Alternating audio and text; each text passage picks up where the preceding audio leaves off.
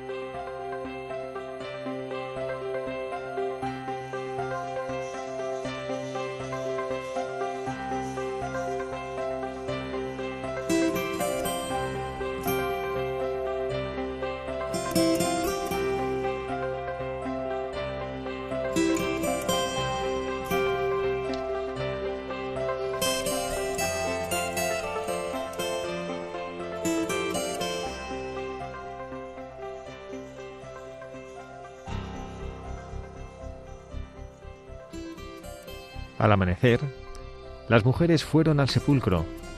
Allí el ángel les dijo, Vosotras no temáis. No está aquí, ha resucitado. Ante una tumba escucharon palabras de vida y después encontraron a Jesús, el autor de la esperanza, que confirmó el anuncio y les dijo, No temáis, no temáis, no tengáis miedo, He aquí el anuncio de la esperanza, que es también para nosotros hoy. Hoy son las palabras que Dios nos repite en la noche que estamos atravesando.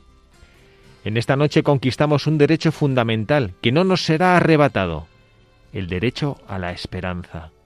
Es una esperanza nueva, viva, que viene de Dios. No es un mero optimismo, no es una palmadita en la espalda o unas palabras de ánimo de circunstancia con una sonrisa pasajera. No. Es un don del cielo que no podíamos alcanzar por nosotros mismos. Todo irá bien, decimos constantemente estas semanas, aferrándonos a la belleza de nuestra humanidad y haciendo salir del corazón las palabras de ánimo. Pero con el pasar de los días y el crecer de los temores, hasta la esperanza más intrépida puede evaporarse. La esperanza de Jesús es distinta. Infunde en el corazón la certeza de que Dios conduce todo hacia el bien, porque incluso hace salir de la tumba la vida.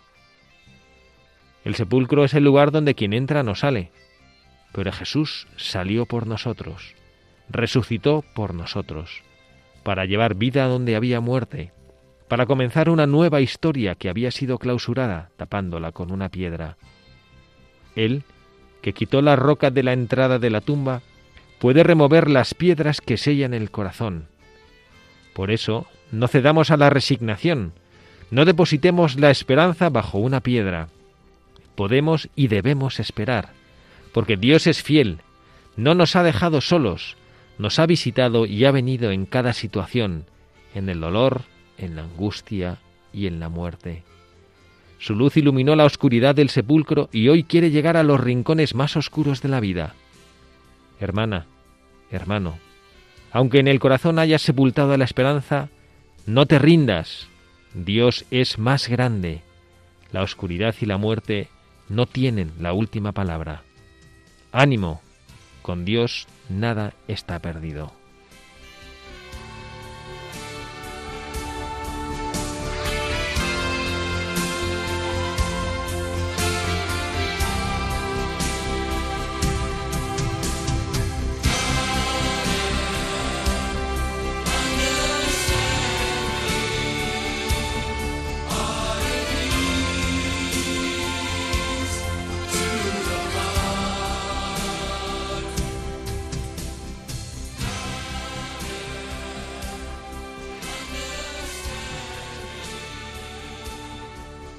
Buenas tardes, queridos amigos, queridos buscadores de la verdad, en esta tarde de sábado, sábado 10 de abril, en el que celebramos el primer sábado después del domingo de la resurrección de nuestro Señor Jesucristo, y estamos alegres, Estamos encantados con esa esperanza a la que el Papa Francisco nos invita. Hemos leído el editorial de la vigilia pascual, no de esta vigilia pascual reciente, sino la del año pasado.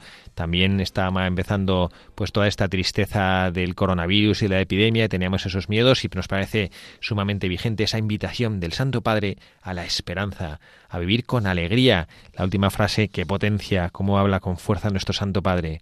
La oscuridad y la muerte no tienen la última palabra. ¿Mm? No es que no tengan palabra, es evidente que la oscuridad y la muerte en este mundo nos afectan. Más de uno que estará sufriendo pues o por la pérdida de un ser querido o porque está enfermo o por cualquier cosa, lo notará que esa oscuridad llama a su puerta, pero no tiene la última palabra. La última palabra la tiene Jesucristo, que ha resucitado y ha salido del sepulcro y por eso estamos alegres. Y hoy en Radio María, en este programa de Buscadores de la Verdad, queremos compartir esa alegría y buscar cuáles son esas fuentes de nuestra alegría. Quien les habla el Padre Cereceda les desea una feliz Pascua a todos y saluda a quienes están con nosotros ahora por primera vez desde hace más de un año en el estudio de Radio María. Carla Guzmán, Carla, muy buenas tardes. Muy buenas tardes, Padre, y muy buenas tardes a todos nuestros queridos oyentes. Gracias por estar aquí. Qué alegría verte aquí en carne y hueso. Un subidón, un ¿Mm? subidón. Le echábamos de menos, mucho, mucho. Y también tenemos con nosotros, que ya le hemos fichado como un habitual del programa, a Pablo Delgado. Pablo, muy buenas tardes. Buenas tardes y feliz Pascua a todos y muchas gracias por invitarme. Qué alegría. No, no, no, eres un invitado, tú eres parte de este equipo, o sea que ya no te puedes considerar un invitado. ¿eh? Con, los con los derechos y con las obligaciones también. De acuerdo. ¿Y qué tal vuestra Pascua? ¿Estáis alegres o no estáis alegres? Súper contentos.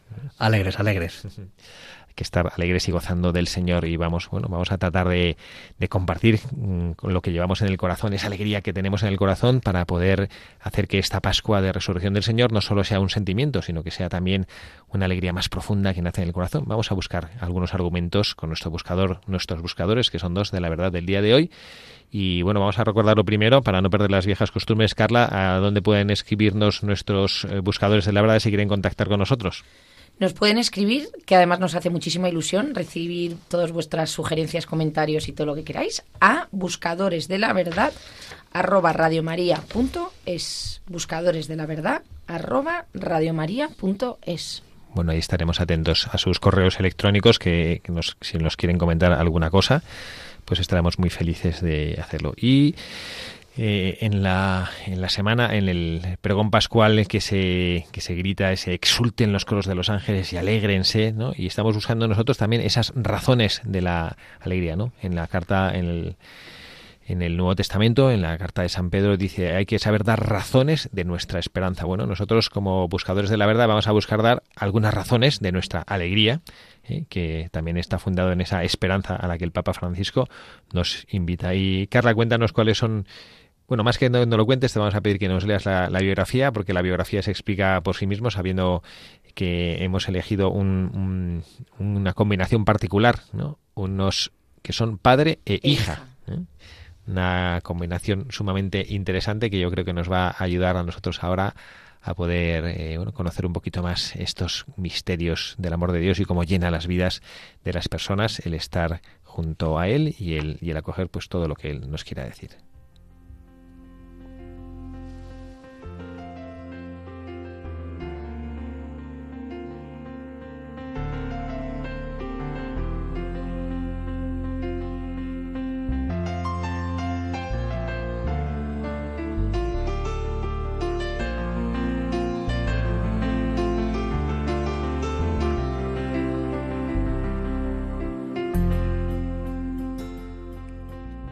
La sorprendente historia de Francisco Barrecheguren y su hija Conchita es un impulso hacia la santidad para todas las familias cristianas. ¿Quién influyó en la santidad de quién? Se dice por ahí, afirmaba el padre, que yo fui el educador e impulsor de Conchita, pero en realidad fue ella la que tiró de mí. Francisco nació el 21 de agosto de 1881 en Lérida pero quedó huérfano de padre a los 11 meses y de madre con tan solo 5 años, por lo que se trasladó a vivir con sus tíos en Granada.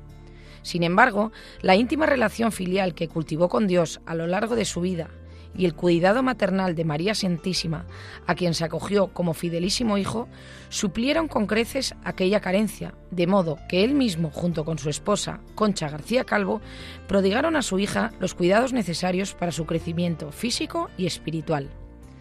La familia Barrecheguren llevaba una vida sencilla y corriente en la ciudad de Granada hacia los inicios del siglo XX. Francisco trabajaba en una fábrica textil y Conchita, su primogénita, nacida en el año 1905, al no poder asistir al colegio por su salud endeble, realizaba los estudios desde el hogar. No obstante, su vida parroquial al servicio de Dios y del prójimo era muy activa. Pertenecía a las hijas de María, a la archicofradía de Nuestra Señora del Perpetuo Socorro, a los, jueves eucarísticos, al servicio de María lo de los Agrarios, y por último participaba en el ropero de Santa Rita, donde confeccionaban ropa para los pobres. Mas, he aquí la razón de todos los apostolados y el motivo de cualquier servicio, tanto de Conchita como de Francisco. Su profundo amor a la Eucaristía y a la Santísima Virgen María. Cada tarde, padre e hija acudían a visitar al Santísimo Sacramento y a la Virgen de las Angustias en la capilla del Perpetuo Socorro Además, vivía en la Santa Misa con tal devoción que quien contemplaba a la pequeña Conchita agradeciendo y rezando después de comulgar se conmovía profundamente. Este amor eucarístico era el que convertía a la familia en una auténtica iglesia doméstica, en un faro que iluminaba a cuantos contemplaban hasta el más mínimo de sus actos. Cumplidos los 21 años, crecía en el corazón de la joven el deseo de consagrarse a Dios como religiosa carmelita, pero su delicada salud impidió el ingreso. En octubre de 1926, al poco tiempo de regresar de un, de un viaje familiar a Lisieux, le diagnosticaron tuberculosis y debido a los escasos conocimientos con que se contaba por aquel entonces para tratar dicha enfermedad, la noticia fue casi el anuncio de su muerte. Conchita, amando profundamente la voluntad divina y atisbando los inabarcables designios de misericordia que Dios tenía sobre su alma, exclamó, Estoy en la edad en la que Dios da las vocaciones y la mía es estar enferma. Segura del llamado a la santidad que Dios le hacía desde su humilde lecho de inválida, abrazó la enfermedad y los dolorosos y prolongados tratamientos a que había de ser sometida.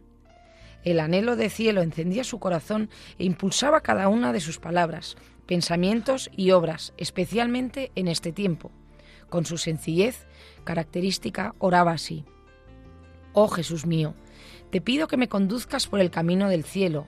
Haz que las dificultades no me espanten y no dejes que me vuelva atrás.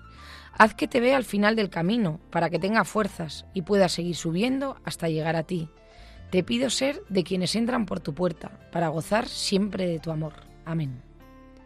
Cuando los dolores interrumpían sin previo aviso, los ofrecía con generosidad por la salvación de las almas y cobraba fuerzas en la fuente de la oración y de la vida sacramental, pues para aquel entonces su padre le había conseguido la asistencia de un sacerdote redentorista, quien la acompañó durante aquel trayecto hacia la patria eterna como director espiritual. Meses antes de morir escribió, y esta vida tan corta, tan fugaz, me la da Dios para ganar una eternidad Desgraciada de mí si la desperdicio, desdichada de mí si la empleo en otra cosa que no sea amar a Dios. Conchita murió en olor de santidad el día de Nuestra Señora de Fátima, el 13 de mayo de 1927, y su partida impactó fuertemente en su padre. Diez años después, Francisco perdió también a su mujer, hecho que le llevó a preguntarse, ¿ahora qué quiere Dios de mí? Contando ya con 65 años de edad, totalmente disponible a la voluntad de Dios e iluminado por su director espiritual, ingresa como postulante a los misioneros redentoristas de Granada, diciendo, Deseo hacer penitencia y huir del mundo para que la fama de santidad de mi hija no me distraiga de lo esencial. Fue ordenado sacerdote dos años después, el 25 de julio de 1949 en Madrid, y durante su primera misa Arroyos de lágrimas bajaban de sus ojos, sin poderlas contener un solo instante. Tal era la gratitud ante la infinita misericordia de Dios que aquella pequeña alma experimentaba, que vivió su corto pero entregado ministerio con un fervor indescriptible. Custodiando y entregando con referencia el don de la Eucaristía, encendió en las almas de numerosos fieles el auténtico deseo de comulgar dignamente. Se preocupó porque ese tesoro admirable llegara hasta los más abandonados y enfermos de la ciudad, acudiendo a confesarles y disponerles para recibir a nuestro Señor. cultivó también la devoción a la Santísima Virgen, dirigiendo el Santo Rosario diario junto con todos los feligreses y por último, siempre obediente y fiel a su obispo y superiores, colaboró en cuanto le mandaron para el proceso de canonización de su hija.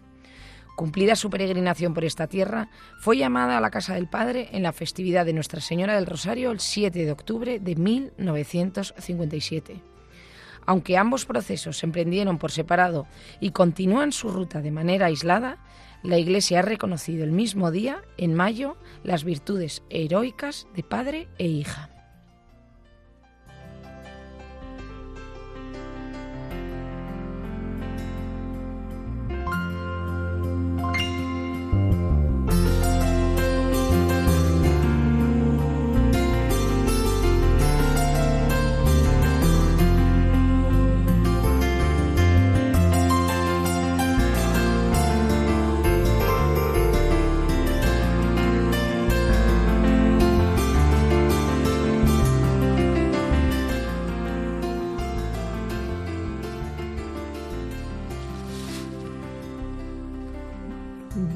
Siempre escuchamos estas historias, estas biografías que, cuando acaban, al menos yo, como que me quedo un poquito parado, queriendo saborear estas historias que nos cuentan.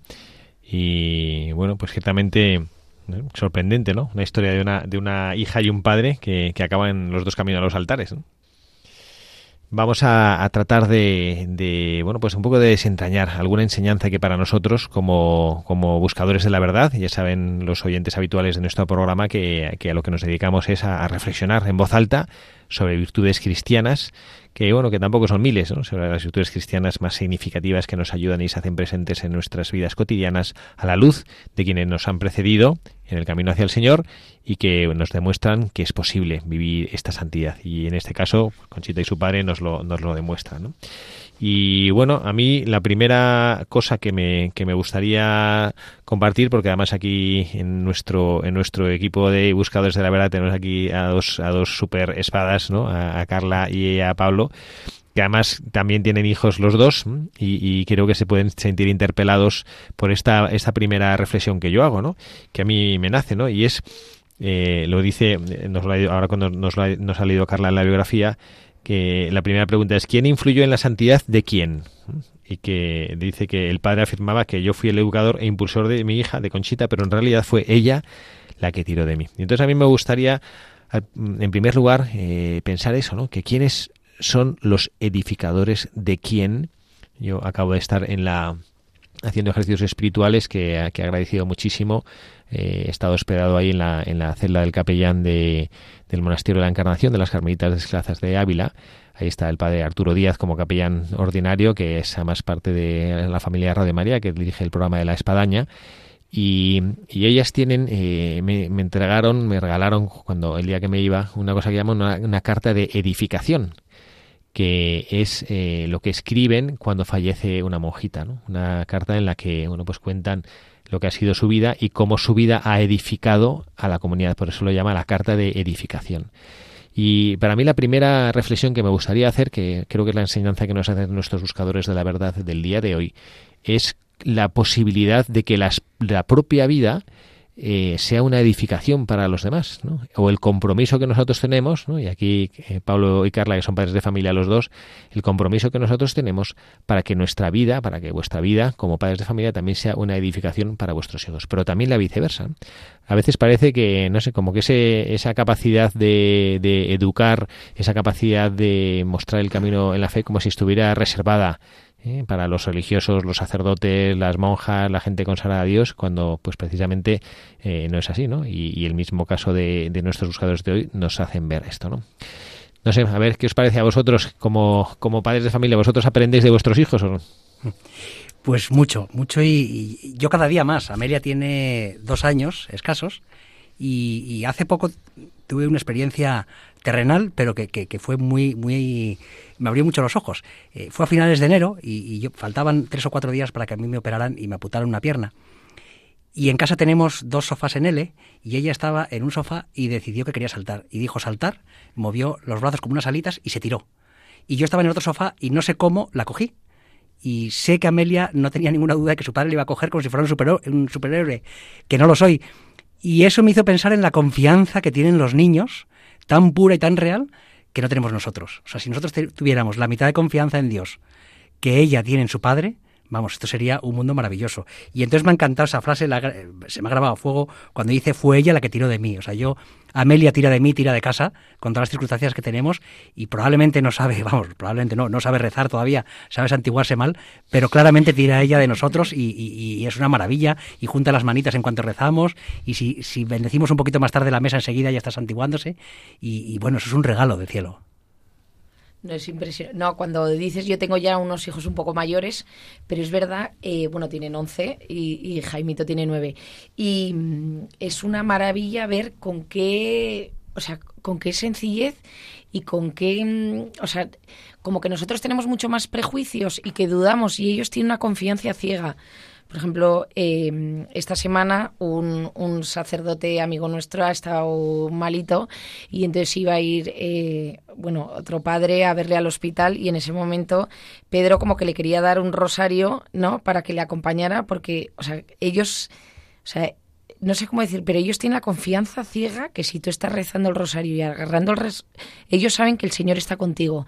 Entonces, como este sacerdote, el pobre, estaba en la UCI y sabía que estaba solito, decía, pues mira, dáselo, ¿no? Y así está, está acompañado. Y digo, qué gozada, qué maravilla, qué, qué, qué fe, ¿no? Tan pura y tan, tan ciega y tan... Ojalá nosotros, porque es verdad que muchísimas veces lo decimos de palabra, pero a veces como que nos cuesta eh, como sentirlo. Y ellos es como con una, con una frescura, ¿no? Que dices, joder, qué gozada, ojalá siempre fuéramos niños.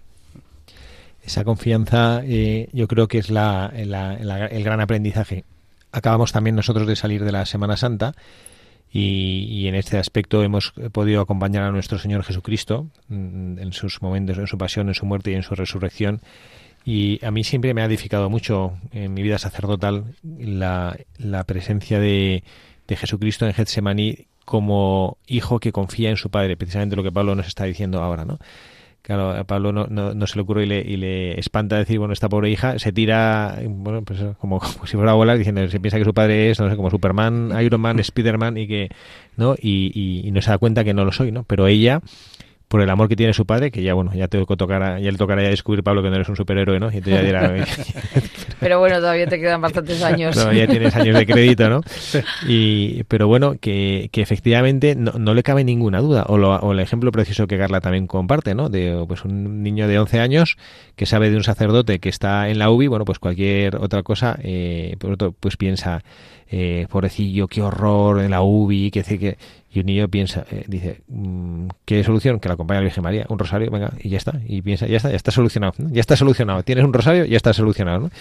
Y, efectivamente para mí esto es una enseñanza. ¿no? Y yo sí, ciertamente, creo que, que tenemos nosotros que aprender de los niños. Yo hace muchos años tuve, que estuve de, de peregrinación y en el, en el grupo de matrimonios iba venía Genoveva, que es una mujer que tuvo un, accidente, tuvo un accidente de tráfico y en la calle Serrano en Madrid que la atropellaron y estuvo pues muy muy muy fastidiada. Y después como que tuvo cuando se recuperó tuvo que aprender eh, estaba esperando y perdió el niño pero tuvo que aprender de sus hijos pequeños ¿no? porque incluso eh, pues le faltaba un poco del habla. Y entonces ella hablaba de sus hijos y escribió creo un libro que se llamaba Mis pequeños maestros entonces a sus hijos los llamaba sus pequeños maestros y, bueno, ella lo hacía pues porque eran cosas muy concretas, muy prácticas que, sus hijos le enseñaban, pero yo sí siento que esta es, esta es una vocación que todos deberíamos tener. ¿no? no que nos arroguemos nosotros el derecho de que seamos maestros de nadie, pero sí el tener la conciencia de que somos instrumentos y que el Señor nos utiliza, que el Señor nos utiliza, que no somos, que nosotros no somos nadie. Yo que también, pues, eh, insisto que, que, durante esta Semana Santa que he estado con las Carmelitas y que he estado también, bueno, pues me, a mí siempre me ha gustado leer vidas de santos, me, me, ayuda muchísimo leer las vidas de los santos. Y, y estaba leyendo también una de, pues, eh, de, de, unas carmelitas que, pues cuando estuvieron en el Carmelo, en, el entorno de la guerra civil, y después cuando, cuando pasó, pues que el Carmelo este, la encarnación en concreto, pues que estaba eh, materialmente el monasterio pues estaba fatal, necesitaba unas obras de remodelación integral que, que, pues, se pudieron hacer porque ahora está perfecto el monasterio durante muchos años. Y había una, una monja que fue priora y que ella eh, en su pues en su biografía cuenta no que dice si si yo no mm, no sé yo lo que he hecho más que pues pues lo que el señor me pedía no como que ella era una era considerada por sus hermanas como una mujer que iluminaba y que guiaba y ella reconocía que su única eh, su único mérito era pues saber escuchar al señor y hacer lo que el señor le pedía no entonces bueno a mí me parece que, que creo que la respuesta a esa pregunta de quién edifica a quién pues al final edifica el que es capaz de transparentar lo que el Señor pone en nuestros corazones. ¿Y esto quién lo hace fácilmente? Pues los niños, que no, tienen, que no se complican la vida. Padre, y ya vamos a aprovechar a preguntarle a usted. ¿A usted quién es el educador de quién? ¿No? Porque usted como sacerdote, ¿no? Pues yo aprendo de todo el mundo, la verdad. ¿Pero y de sus padres? Aprendo de mis padres, por supuesto, que bueno, pues no solo son los que me han dado la vida y me han transmitido la fe, sino que son los que me han enseñado a querer, son los que me han enseñado a saberme querido, que casi para mí es más importante, ¿eh? saberme querido, porque yo eh, procuro amar eh, y lucho por amar como el Señor me enseña a amar, porque he aprendido a ser amado primero. Y, he sabido que soy importante. Y yo creo que esto es, la, es una, potencia y una fuerza grande. El saber que alguien es que yo soy eh, importante para alguien sin haber hecho nada para ganarme ese cariño. Que esto es la grandeza de la familia que esto lo hemos dicho en estos micrófonos muchas veces que la grandeza de la familia es que es el no sé si decir el único pero el lugar privilegiado en el cual tú eres amado por lo que eres yo que trabajo en, los colegios, ciertamente no en la edad que tiene Amelia eh, se sucede lo que voy a contar, pero sí cuando ya empiezan a ser un poco mayores, sobre todo ya en la, en la época de la adolescencia y demás, que es cuando se hacen los grupos de los niños, y yo veo que hay un sufrimiento muchas veces en ellos porque a veces tienen que actuar o asumir un rol que no son. Tienen que hacerse el malote, tienen que hacerse el gracioso, tienen que hacerse el payaso, y al final en el niño genera esto un, un dolor que, que quizá no es consciente de esto, ¿no? Nos contaba Pablo ahora cuando veníamos a la emisora en el coche, pues su época de porque Pablo tiene historias como para rellenar unos cuantos programas, ¿no? De su época, de sus, de sus rebeldías iniciales, que no eran rebeldías, sino como esa lucha que solo años después ha entendido por qué lo hacía, porque para él no era un conocimiento explícito de cómo se empeñaba por demostrar lo que, que, él podía hacer todo a pesar de su enfermedad que él podía hacer todo y lograba demostrarlo no pero él ahora entiende que no que no era por el disfrute sino como una especie de autoafirmación y a veces esto pasa también en los grupos de los niños. Y los niños sufren porque al final eh, no, a lo mejor no se dan mucha cuenta y no saben expresarlo pero al final sufren porque no pueden vivir lo que ellos son. Es como si yo, para ser eh, querido por una persona, tenía que estar constantemente, pues yo qué sé, oliendo a rosas y con una máscara con una sonrisa. Entonces yo tendría que vivir cada cinco minutos echándome un spray de rosas, que no sé que no es mi olor, y poniendo una máscara que tenga una sonrisa que sé que no es la mía. Entonces, Pero desgraciadamente, padre, hoy en día nos pasa eso. Anda que no, no niños, sino adulto también, ¿no? Mm.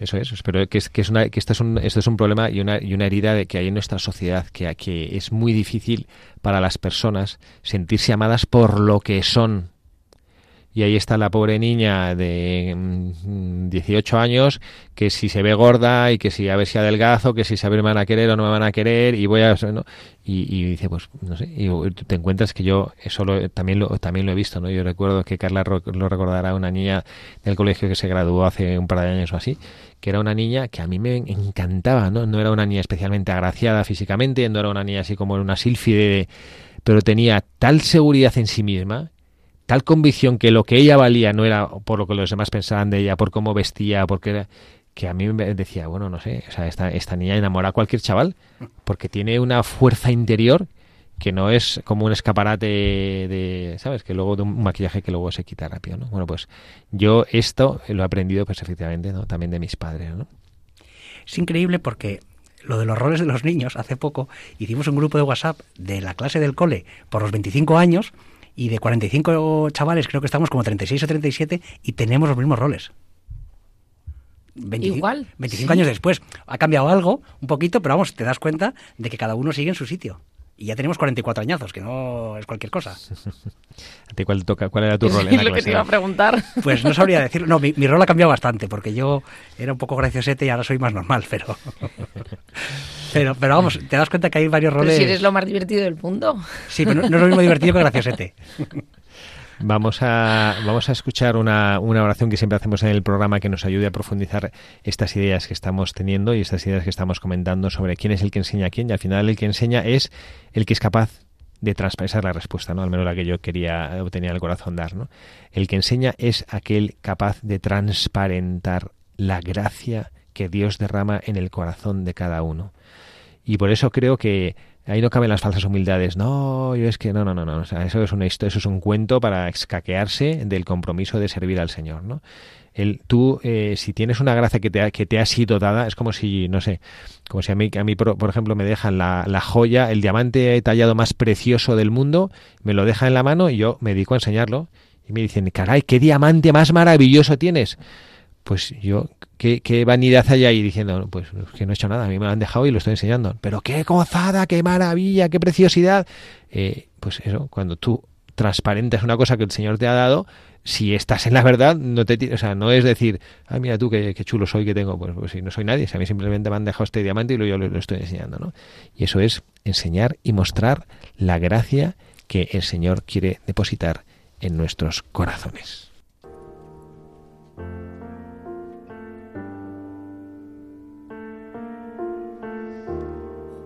Presencia es como un manantial de agua viva que fluye sobre mí. Un fuego ardiente que reaviva y quema mi existir.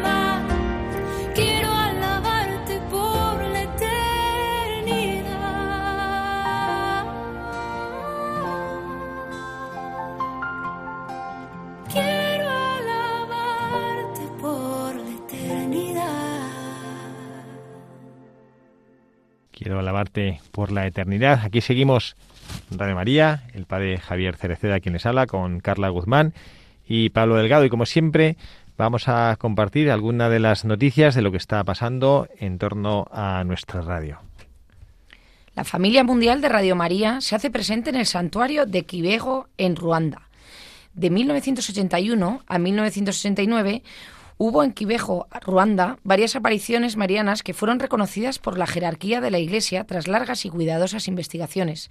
Allí, la Virgen llamó a la reconciliación, amor y conversión, y enseñó la importancia del rosario, la oración sincera y la penitencia.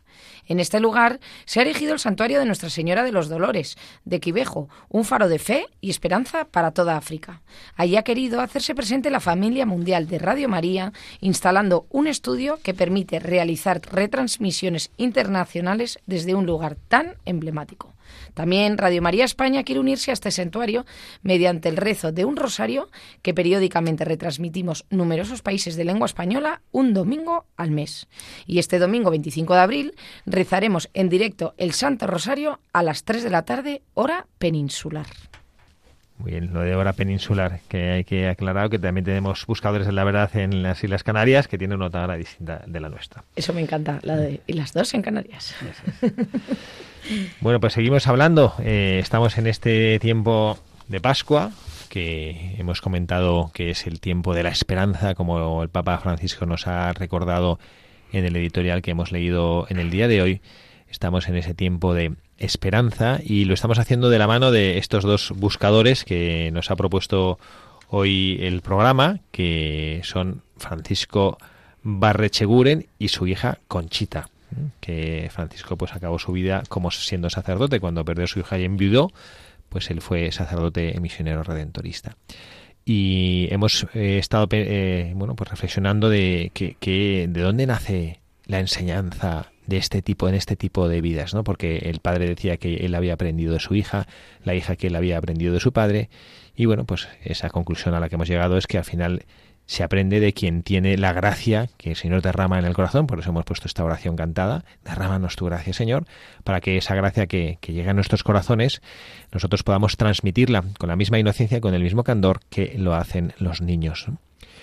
Y bueno, también tenemos más enseñanzas que, que, nos proponen estos, estos buscadores. Y para mí hay una que, bueno, que yo últimamente tengo en el corazón y me gusta comentarla y compartirla, que leyendo una frase de la biografía que nos ha leído Carla, dice la vida vivían una vida parroquial al servicio de Dios y de los demás al servicio de Dios y de los demás porque yo siento que y tampoco es la primera vez que lo comentamos en los micrófonos de Radio María yo siento que a veces nosotros con nuestra vida cristiana nos olvidamos que parte de nuestra vocación es el servicio sí a Dios y eso lo hacemos con la lucha por vivir nuestra santidad de glorificar al Señor con nuestra vida, de alabarle con lo que son, de glorificarle con lo que son nuestros actos, pero quizá a veces se nos olvida que también hay una parte de servicio a los demás. Y por eso creo que a veces nuestra iglesia parece un poquito, pues eso, como oxidada, un poco atascada, ¿no? Porque no somos capaces de transmitir ese, ese amor y ese servicio a los demás, ¿no? Y bueno, pues aquí tenemos, eh, yo creo que, bueno, pues en, en, un campo inmenso de oportunidades, ¿no? No sé, por ejemplo, tú, Pablo, que eres, que eres profesor de universidad, eh, yo sé que además también ahora durante la Semana Santa pues también aprovechaste para compartir un poco tu vida, ¿no? Que, bueno, pues que ya en el, anterior programa nos contaste un poquito de todas tus dificultades que has estado viviendo y cómo, cómo has permitido que, que, tu vida no se apagase por esto, ¿no? Pero también, pues tienes alumnos en la universidad y tienes oportunidades, ¿no? Bueno, ¿cómo, cómo sientes tú o cómo vives tú este compromiso de que esa luz, esa gracia que el Señor derrama en tu corazón, esa luz no, no se quede solo para ti? Pues mira, a mí me, me, ha ayudado mucho lo que has dicho antes de la, de la canción, porque yo soy de los que a veces tenía la sensación de que tenía un diamante que me daba vergüenza que supieran que tenía un diamante.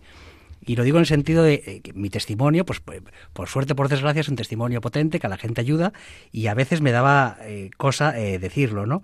Y, compartirlo, ¿no? Y aquí hay dos frases maravillosas. Una del editorial del Papa Francisco que dice remover las piedras que sellan el corazón. A veces ese sello es un sello que puede ser de falsa humildad, que puede ser de, de no sé, ¿no? Yo, de hecho, a veces mi, mi duda es hasta qué punto doy charlas o he escrito el libro, tengo el blog por mi ego personal o por el bien de Dios, ¿no? Intento pensar que es por el bien de Dios y le pido que me dé esa fuerza, ¿no? Y luego hay otra frase de, de, Conchita, de la hija, que decía, estoy en la edad en la que Dios da las vocaciones y la mía es estar enferma. Ahí me ha costado mucho asumir mi enfermedad, pero una vez que la he asumido y he sabido llevarla bien, eso no quita ningún sufrimiento, pero, pero parece que se lleva mejor, eh, también te das cuenta, como dice editorial Papa Francisco, que no podríamos alcanzar esto por nosotros mismos. O sea, yo solo, mi vida no sería posible nada de lo que hago. Entonces, al final me he dado cuenta que la mejor forma de, que yo tengo de hacer un servicio a Dios y a la Iglesia es dando un testimonio coherente de mi vida. Lo que no vale es decir una cosa en una charla y bajarte del, del estrado y ser otra cosa distinta, ¿no? Entonces muchas veces tenemos que dar más, ¿no? A veces eh, no vemos fácil cómo hacerlo, pero, pero es fácil, ¿no? Es, eh, es dejarse hacer. Yo, esta, dos semanas antes de Semana Santa, tuve la gran suerte de ir a un retiro de Maús y, y supe por fin colocar una pieza de un puzzle que no sabía colocar, que era el Espíritu Santo. En las piezas de la fe yo tenía todas colocadas y el Espíritu Santo nunca sabía dónde colocarlo y por fin he aprendido un poco, creo, a colocarlo, ¿no? Y, y- me ha dado fuerza a ver también un poco este servicio, ¿no? Y luego también en Colosenses 1.24, que a mí me encanta, no me sé el textual, pero es algo así como completo en mi cuerpo los padecimientos de Cristo en su cuerpo que es la iglesia, ¿no? Y al final, pues es que iglesia somos todos, desde la iglesia doméstica, que en mi caso somos Sara, Amelia y yo, hasta la iglesia común, que somos pues las parroquias o la iglesia grande de todos, ¿no? Y todas las piezas son fundamentales. Eh, si en un edificio quitamos un ladrillo, corre el riesgo de que ese edificio se pueda caer. Entonces no podemos prescindir de, ningún, de ninguna pieza y todas las piezas tienen que, que llevar su labor a la máxima expresión y con la máxima excelencia posible. Pues bien, bien. Y ahora que miramos a Carla, ¿eh? porque Carla también... Es que yo ¿eh? lo escucho y, y me quedo como embobada. Tendrías que hacer un programa tú solo, Pablo. Le hemos eh, también esta Semana Santa también Carla has dado tu, tu testimonio eh, que también has considerado que el Señor ha puesto en tus manos una piedra preciosa y, y- y también has dicho bueno pues por más que me dé reparo esto es una cosa que no es solo para mí no y yo sé que de- a ti que te cuesta y te tienes que hacer violencia para hablar de estas cosas no pero bueno como que has dado un testimonio precioso y a mí lo que y me, y me gusta desde el título que le han puesto a tu a tu testimonio no que has que ha sido eh, yo no escogí esta cruz pero sí puedo escoger cómo vivirla ¿no? Sí, eso es verdad, ¿no? Porque yo una de las cosas que siempre digo que es la actitud, ¿no? Y entonces al final tú eliges, ¿no?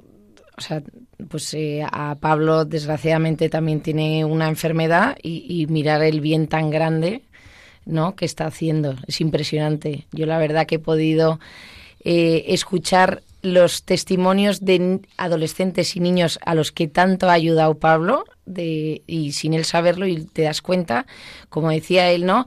Esa falsa...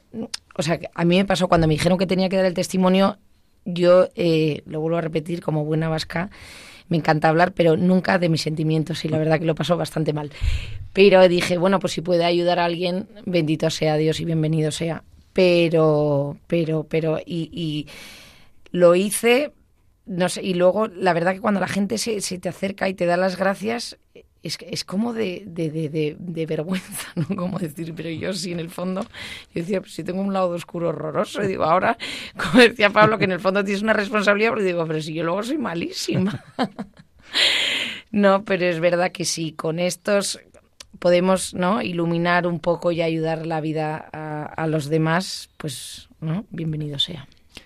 A mí me sorprende también, Carla, perdona que te vuelva a preguntar a ti, pero me sorprende eh, pues que bueno, estos hablamos muchísimo a raíz de la enfermedad de Pedrito estos últimos meses y me sorprende tu no digo perplejidad, no, pero tu admiración ante las, las mensajes que a veces personas que ni conoces te escriben, ¿no? Y, y esta sensación que tienes tú de que la gente está súper necesitada de, ¿no? del amor de Dios, ¿no? Me contabas, ¿no? De, un- que una persona que te escribió, que no sabes ni quién es, y ni cómo ha conseguido tu teléfono, que te mandó un mensaje a tu teléfono diciendo que llevaba 30 años sin, sin ir a la confesión, que escuchó este mensaje que tú habías, ese testimonio, pues cuando que hablas, que, que no es que nada, que es, no te inventas nada, sino simplemente cuentas lo que has vivido y cómo has escogido vivirlo, y, y de repente dice este señor que algo le impulsó a irse a confesar y que se fue a una parroquia a confesarse y que había encontrado una paz tremenda y, te lo quería compartir, ¿no? y que como que hay una especie de, de, sed de Dios en este mundo que parece como que, que, mira para otro lado, ¿no? Y sin embargo hay una necesidad que, que uno dice, pero ¿cómo es posible que yo, que simplemente pues he compartido lo que me pasa por el corazón, pues al final es eso, ¿no? Como que, no es tu, que no es el diamante tuyo, sino que es el diamante que ha hecho Dios el que toca el corazón de los demás. A mí eso me impresiona muchísimo porque es verdad que, que yo que digo, o sea, desgraciadamente niños que les diagnostiquen una enfermedad eh, lo vemos todos los días, pero como no de repente a alguien le toca el corazón algo que dices o algo que escribes y la gente se vuelca. Yo de, a raíz del testimonio es verdad que, que, que tengo muchísimos mensajes que bueno que poco a poco voy contestando, pero que te impresiona la gente cómo te abre el corazón y lo que comentábamos, que la gente tiene sed de Dios, ¿no? Que muchas veces intentamos vivir de espaldas a Dios o como si Dios fuese como, ¿no? Eh, ahora sí, ahora que me pasa algo, pues venga, voy a rezar, ahora está conmigo, eh, pero esta noche es algo, hago todo, de todo y ya no está, ahora mañana sí. Entonces, y al final, qué, qué, qué triste, ¿no? Porque que al final todos necesitamos a, Dios en nuestras vidas. Y, lo vemos porque la gente está muy necesitada. Pues eso es lo que los sacerdotes eh, vemos claramente, ¿no? Y, experimentamos esa responsabilidad de ver a un mundo que como que sufre por esa falta de Jesucristo, pero como que lo quiere ignorar porque es por vergüenza, yo creo que es por vergüenza, porque ahora no está de moda, porque si eres religioso, no tenemos, el otro día no sé dónde de, leía que la gente tiene estereotipada, ¿no? Como al, al, al, creyente como si fuese el típico pereza, ¿no? Y entonces al final, como vivimos en un mundo de postureo, pues es como que no, o sea, como el cliché religioso es como que no se lleva, desgraciadamente, y al revés, si todo al final cuando uno más feliz es cuando más cerca está de Cristo. Yo veo, veo en los alumnos que uno de los problemas que también hay, o sea, la falta de valores y todo eso, es el exceso de ruido. Vivimos una vida, por la mañana la alarma, con la radio, vamos a, a, donde sea, con música, con lo que sea, hablamos con gente y no dedicamos ni un minuto a, a, escucharnos a nosotros. Y a veces, cuando nos escuchamos, nos da un pánico tremendo porque vamos a encontrar cosas que no siempre nos gustan. Y si nos escucháramos más, yo creo que nos daríamos más cuenta del hueco que tenemos para Dios y de lo necesario que es para nosotros, ¿no? Y, y, y que nos convertiría nuestra incertidumbre en esperanza y nuestros miedos en, en oportunidad. Y yo creo que a veces no, no queremos escucharnos por pavor. Hay un libro precioso que se llama Biografía del Silencio de, de sacerdote Pablo Dors, que es maravilloso y habla exactamente sobre eso. Es que además cuando lo acabas de decir te das cuenta que todos los jóvenes es, yo digo, pero ¿y esto es como vivían con y mayores, un, eh, que también con, con... con un todo el día con cascos? Y además ahora cuanto más grandes mejor. Sí. entonces sí, sí. ya, y entonces te, de, donde te, te, metes en un autobús, te metes todos con cascos, o sea, no ne, es que ya ni dan ni los buenos días ni las buenas y están todo el día ruido, ruido, ruido. Yo a veces cuando les digo eh, a, mi, a mis hijos le digo, pues igual yo entraba en el colegio o, o, lo que sea, si no teníamos móviles, no tenían tal y yo llegaba eh, para decir a mis padres que nada, hasta que no llegara a casa ellos no sabían que yo había y me miran como si fuese un ovni, o sea, es como diciendo cómo podía vivir. Bueno, de hecho, ahora estábamos pensando, eh, el pobre, bueno, el sacerdote que pedimos oraciones desde aquí también para que recéis por él, que ha tenido un problema de corazón, eh, está en la UCI y, ahora me planteo, yo digo, sin móvil, sin tele, sin nada, ¿qué hará?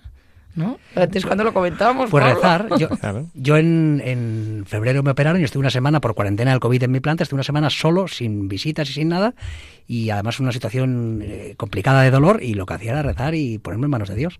Y al final aprovechas mucho más el tiempo, no me aburrí ni un segundo, y estuve siete días solo. Meritazo, me quito el sombrero. Bueno, no, el, el, el mérito lo tiene en la arriba, que nos da la fuerza. Así es y bueno pues y aprender aprender de todas estas circunstancias. Y yo sí creo de verdad que estamos en este punto de vuestra enseñanza de buscadores que, que prácticamente ya nos, nos, lleva ya al fin del programa de, de saber compartir con los demás de saber mmm, llevar a los demás esta luz de este mundo.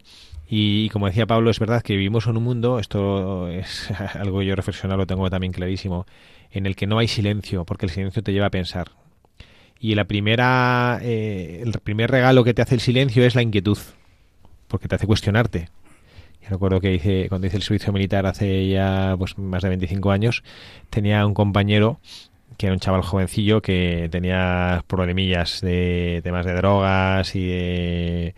Y entonces yo le, dec- le invitaba, le decía, pero tú eh, no tienes momentos así un poco de silencio y demás. Y entonces le decía, bueno, yo sí recuerdo hace tiempo, me iba con mi padre a pescar y entonces esas horas en silencio y, y me decía, pero me decía, Cereceda, Cereceda, no me hagas pensar esas cosas que me rayo, que me rayo, ¿no? O sea, en cuanto se enfrentan con un poco de su silencio, el silencio interpela tu vida. Y entonces es- tienes que superar ese primer momento, porque es verdad que cuando te cuestiona tu vida, pues hombre, a nadie, le nadie le agrada sentirse un poco cuestionado. Pero luego hay un segundo momento en el que encuentras esta luz. Y, y no, y no hay posibilidad. Es como si hubiera un aliado que no, no, te, no te pares a pensar, no pienses, no reflexiones, no, no pienses en ti mismo. Y lo que dice Carla Ló, los auriculares, ¿no? Eso, yo que ya tengo 50 años, recuerdo en la época que eran enormes, luego se puso de moda que cuanto más pequeñito es mejor, y ahora al revés, ahora otra vez cuanto más mayor es mejor, ¿no? Bueno, dentro de, 20, a- de 10 años será cuanto más pequeño es mejor otra vez, ¿no? Bueno, lo que, eso es, eso es un, un comentario absurdo, ¿no? Pero que parece eso, como que hay que llenar la vida de ruido, ¿no? Y el Señor es muy respetuoso y habla bajito. Por eso hay que irse a las- al silencio de las iglesias para escucharle a Él, ¿no? Hay que apagar el silencio del mundo. Yo he estado ahí en este, en este Carmelo de la Encarnación que para mí ha sido un regalazo, ¿no? Que viven como en el, como en el siglo XVII, ¿no? Y hay silencio, ¿no? ¿Por qué? Porque en el silencio se oye a Dios. Pero claro, nosotros pensamos que el silencio es la nada. El silencio es eso, eso que dice Carla que angustia, como el, el pobre padre Jacobo que está ahí y, tumbado en el, ¿no? Pues, pues bueno, pues, pues aprender que el silencio se llena con Dios, ¿no? Hay una anécdota muy buena de un padre y un hijo que van por el campo y pasa un coche haciendo mucho ruido. Y le dice el hijo al padre, papá, ¿sabes qué es? Y dice, sí, una furgoneta con un remolque vacío. Y dice, ¿por qué sabes que está vacío? Y dice, porque las cosas, como las personas, cuanto más vacías están, más ruido hacen. Y te imaginas un remolque vacío, va saltando y va haciendo un montón de ruido, y si lo llenas de leña, por ejemplo, no hace tanto ruido. Entonces un poco eso también va por ahí. Pues bueno, vamos a llenar nuestros corazones para, para eh, hacer un silencio que nos haga conocer mejor al Señor y mantener abierta y viva en nuestros corazones la esperanza que nos ha regalado la resurrección de Jesucristo, ¿eh? que Jesucristo ha resucitado y eso estamos alegres. Carla, muchísimas gracias por estar aquí en este programa una tarde más y hemos vuelto aquí a nuestra a nuestro cuartel general aquí en Radio María. Gracias por estar aquí. Nada, muchísimas gracias a, a vosotros y gracias de verdad por tanto, porque una de las cosas que antes no he dicho, pero que somos unos auténticos y unos privilegiados de pertenecer a esta gran familia que es la Iglesia. De verdad que eso al final es lo que nos sostiene en nuestras vidas. Pablo, muchísimas gracias por estar aquí. Gracias a Se vosotros. nos han quedado Un cosas en el placer. tintero. En el siguiente programa podremos hablarlas de todas con más cariño. Muchísimas gracias a todos. que Se, se despide de ustedes también del padre Javier Cereceda. Gracias por estar aquí. Gracias por sostener la radio desde allí, desde sus casas, con su presencia, con sus oraciones, con su cariño. Que Dios les bendiga. Felices Pascuas. Aleluya, aleluya.